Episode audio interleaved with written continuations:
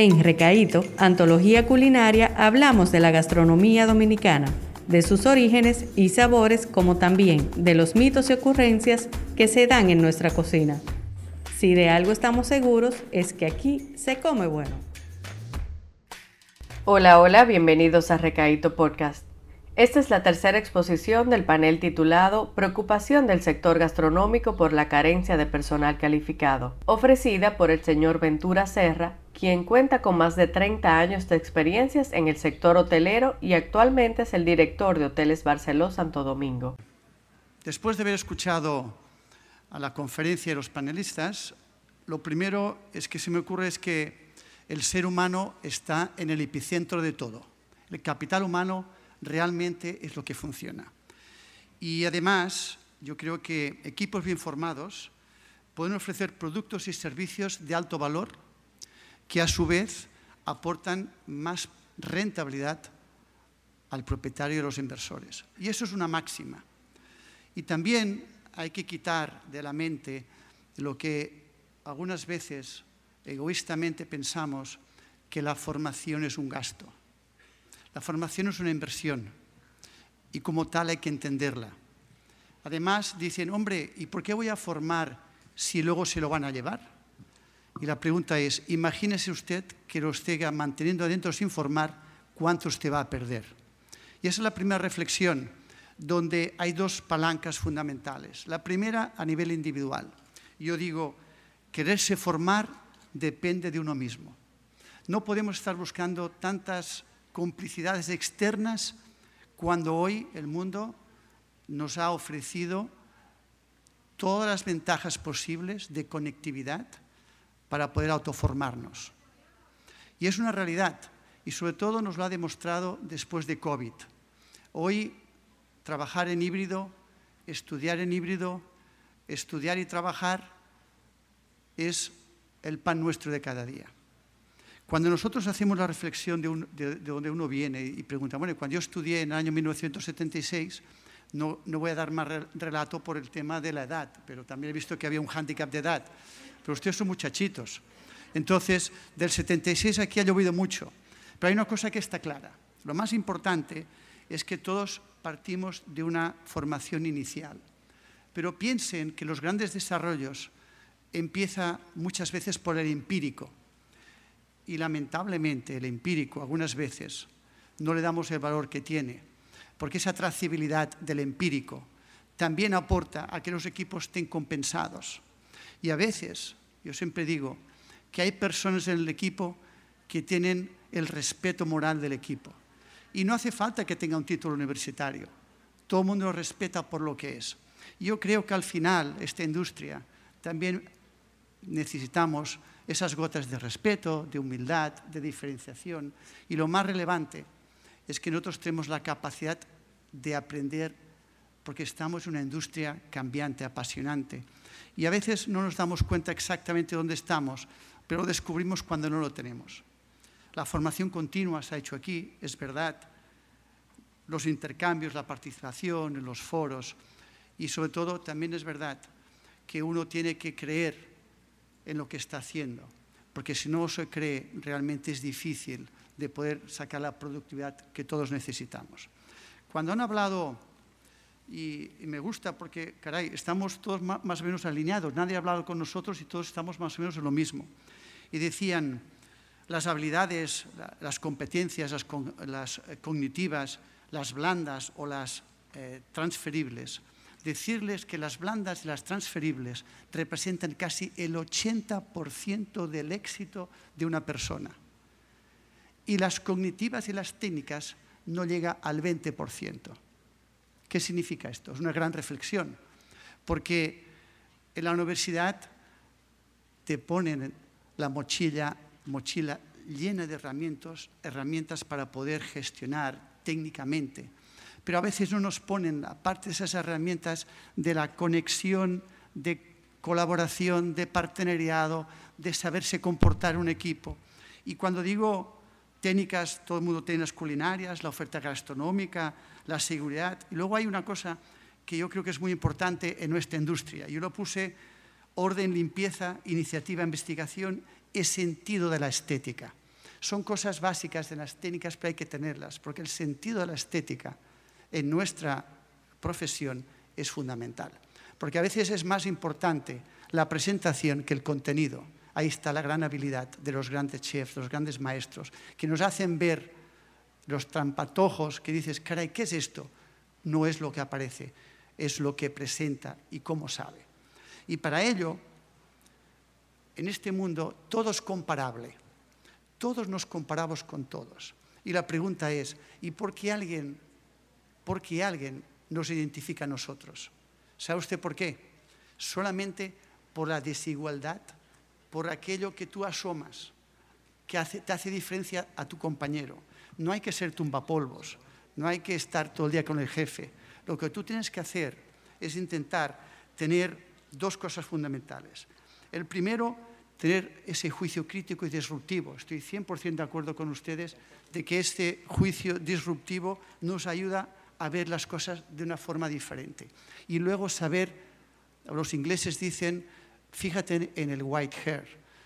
El white hair son esas personas de experiencia, de referencia, gente que te puede abrir caminos. Son los ángeles que uno tiene que hacer en su camino, en su desarrollo profesional, tiene que tener esos ángeles, porque hay que consultar, hay que creer, tienes que tener esas palancas de asesoramiento, porque lo más difícil en la vida es tomar decisiones. Y desgraciadamente la universidad a veces no nos ayuda a tomar decisiones. Nos lo ponen todo muy fácil o todo muy difícil. Y hay que compensar y hay que balancear. Y para mí eso es la visión de futuro. Ese white hair lo que te va a decir, te va a decir cómo te ve, te va a hacer una evaluación de desempeño honesta, coherente, sin intereses, y te va a poder el pathway de donde tú puedes llegar. Porque no hay nada más bonito en la vida que te digan, muchacho, tú vales y tú vas a llegar. Pero alguien te lo tiene que decir. Yo quisiera que tomaran nota de este nombre, Simon Sinek, que él hizo, es una persona que hizo un concepto de los círculos dorados, de Golden Circles. Y decía tres cosas importantes. Primero, el porqué de las cosas. Las cosas hay que verlas primero desde dentro, luego el periférico y al final el exterior. Y si uno no empieza desde dentro, es muy difícil saber dónde quiere ir. Y la primera decía el porqué de las cosas. Yo tengo que hacerme esa reflexión del porqué. Y la primera es nuestra vocación. Esta es una profesión vocacional. Y como tal, tiene sus ventajas y sus inconvenientes. Cuando yo estudiaba en el 76, en nuestra escuela superior decía, vale quien sirve. Servir es un privilegio, valer y servir es único. Entonces, desgraciadamente, a veces el servicio, y lo digo porque aquí hay dos mundos disruptivos, uno es lo que entendemos las personas que se dedican a la sala y luego las personas que se dedican, digamos ahora, que hay una tendencia, afortunadamente, de los chefs.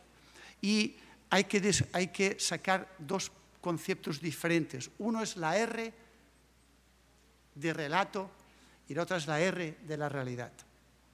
Desgraciadamente vivimos del relato y algunas veces no vemos la realidad.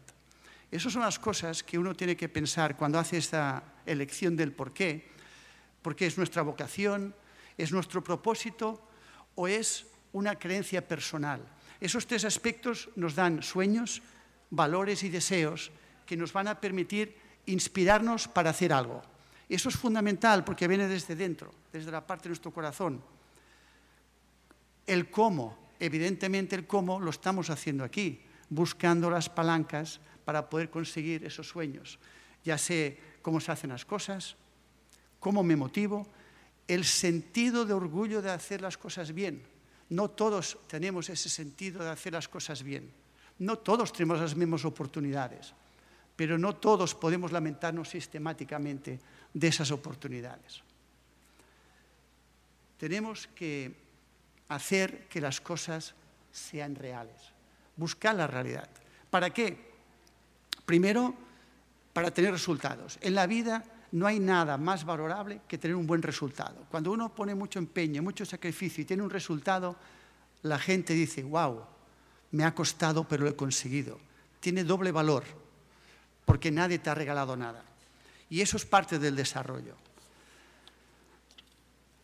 Creo firmemente que todos nosotros, los que tenemos la capacidad de dirigir, tenemos que llevar a los equipos a un lugar donde nunca se han imaginado.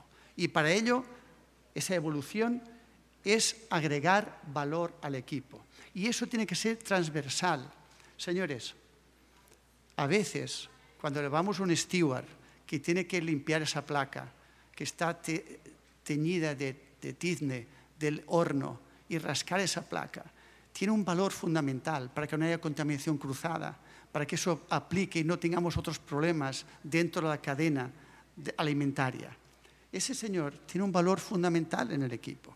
Y le tenemos que decir el valor que tiene ese momento de hacer ese trabajo y la función que gracias a ese trabajo le permite a otra gente hacer grandes cosas. Yo creo que algunas veces estamos demasiado estructurados de quién tú eres, en lugar de lo que, lo que tú vales, lo que tú haces. Todo no es el título, de verdad. Hay un libro que es magnífico que se llama El líder sin cargo, se lo recomiendo. Todo esto hay que entrar dentro de unos hábitos y los hábitos, si no lo vives, no lo crees. Y eso es fundamental. Y tenemos que trabajar en líderes servidores, independientemente del nivel dentro del organigrama que uno tenga. Líderes servidores, servimos desde abajo hasta arriba. No se crean que que está de dirección no sirve. No se crean que está el steward no sirve. Todos servimos y todos tenemos una transversalidad en el equipo. Creo que tenemos que reaprender muchísimas cosas. Este, lo que estamos haciendo hoy aquí, dices que estamos en República Dominicana. Esta misma pregunta de la motivación, del sentido, del por qué, toda la estructura organizacional sobre todo en la gastronomía. Ese mismo planteamiento se están haciendo en España o en Italia, porque el servicio, la vocación, cada día es más difícil de buscarlo, de tenerlo. Y si no lo hacemos por convicción y reaprender, es difícil que lleguemos a buen puerto. Tenemos que tener referentes. En la vida, a mí me ha ayudado mucho tener referentes. Y gracias a Dios tenemos las herramientas fundamentales para viajar sin moverte de tu casa. Yo creo que tenemos aplicaciones. Hay gente que son maravillosos en youtubers, pero se pierden en el influencer. Y todo debe ser de influencer, ese es el relato. Pero ¿por qué ustedes no buscan, y si estamos en gastronomía, a los grandes maestros? Yo tuve la suerte de estudiar donde estaba Juan María Arzac, Tatos Fonbellida. Tenemos la suerte de conocer quién es Joan Roca, Jordi Roca. Y saben ustedes a toda esa gente cuál es el vínculo común cuando tú has tenido la, suerte de poder colaborar con ellos. Es que han transversalizado el conocimiento. Desgraciadamente, en nuestro sector, algunas veces atesoramos para nosotros mismos el conocimiento. Cuando uno crea, genera y crece, es cuando ha compartido ese conocimiento. Y esos grandes cocineros maestros, de nuestra, de nuestra cocina, o vayan usted en Perú, todos tienen un elemento en común. Todos comparten conocimiento. Dos, todos son pedagogos. Son gente que sabe formar porque desean que el equipo crezca, independientemente del nivel que el equipo tenga. Y tres, y más fundamental, cuando hablan del equipo, hablan de la familia. Si yo les pregunto a ustedes, en cuántos hoteles, dice, ¿dónde come el personal? En el comedor de personal. Cuando tú vas a esta gente, ¿dónde come el personal? El menú de familia. Eso dice mucho. Porque al final, al final, si tú no lo entiendes como esa familia, es difícil que la gente tenga la capacidad de entender del por qué. Cuando un empresario pone su inversión y se arriesga todo, tiene que ser muy consciente de cómo le puede transmitir el equipo lo que él pensaba cuando puso este dinero. Formación transversal y de verdad buscar esa palabra que para mí es maravillosa, líder servidor, y la revolución tecnológica. Hay que aprovecharla no solamente para escuchar Spotify, hay que trabajar en todo aquello que nos puede dar complementariedad del conocimiento. Y para terminar, les voy a dejar una frase de Henry Pardy, es un tecnólogo de Oxford que decía, lo que hagamos en una gran ocasión probablemente dependerá de lo que somos. Y lo que somos será el resultado de los años previos de autodisciplina. Muchas gracias, buenos días a todos.